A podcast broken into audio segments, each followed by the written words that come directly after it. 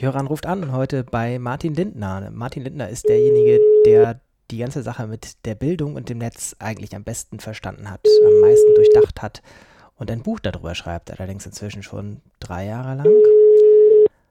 Mehr darüber in diesem Gespräch. Martin Lindner.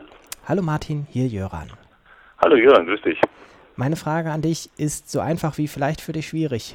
Wann wird dein Buch Die Bildung und das Netz fertig? Schwer, jetzt einen verbindlichen Termin zu nennen, weil die bisherigen ja so katastrophal schiefgegangen sind. Ähm, ich sitze objektiv an jeder Spanne dran, die ich kann und ja, August, früher kann es nicht sein. August 2016. 16. Dann erzähl für die Leute, die tatsächlich das nicht kennen und noch kein Buch bestellt haben, doch vielleicht, mhm. was bisher geschah. was bisher geschah? Inhaltlich oder projektmäßig? Beides. Beides, ja. Also, ich habe einen Buchplan gefasst vor jetzt schon deutlich zu langer Zeit und habe mir gedacht, äh, ich schreibe auf, was die Bildung und das Netz miteinander zu tun haben, wie das Netz die Bildung verändert oder wie sich Bildung im Zeitalter der Digitalisierung des Netzes verändert.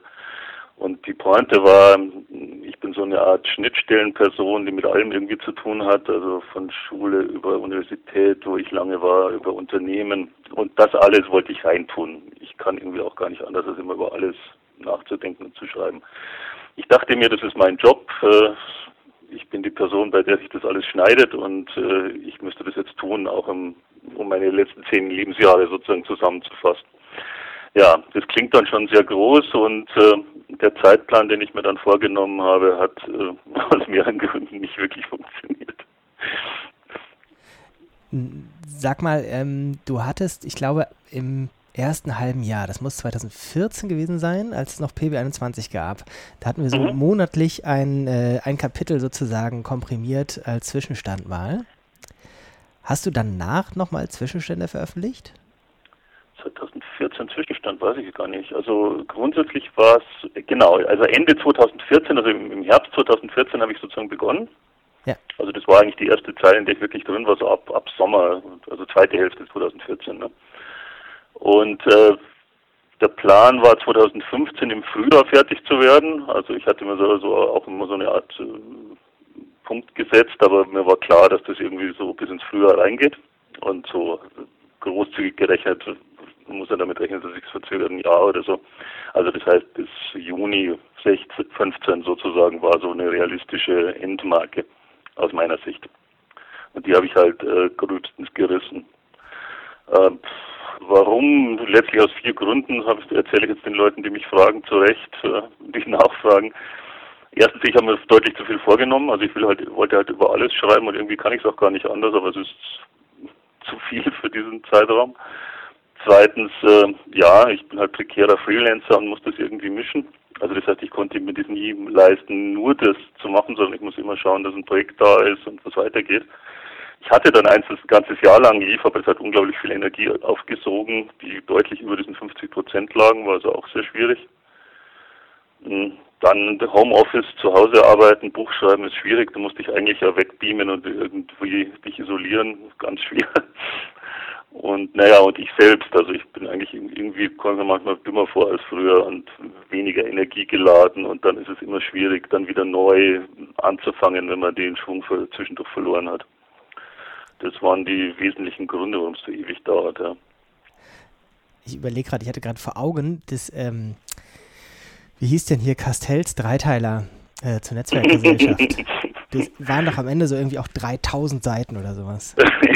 Nein, keine 3000 Seiten mehr. Ich zähle jetzt schon gar nicht mehr nach. Erstmal ist es ja egal, ich darf ja so viel schreiben, wie ich will. Also für dieses Projekt, das ich hier habe, gibt mir jetzt keiner eine objektive Grenze, aber eigentlich waren 300 plus Seiten geplant. Ähm, manche Kapitel sind deutlich länger als geworden, als sie sollten. Andere hoffe ich weglassen zu können. Ähm, wo ich jetzt stehe, ich würde jetzt mal gefühlsmäßig sagen, es sind sicher eher 350 plus als 300. Äh, dann hast du bessere Chancen, als Castells gelesen zu werden, glaube ich.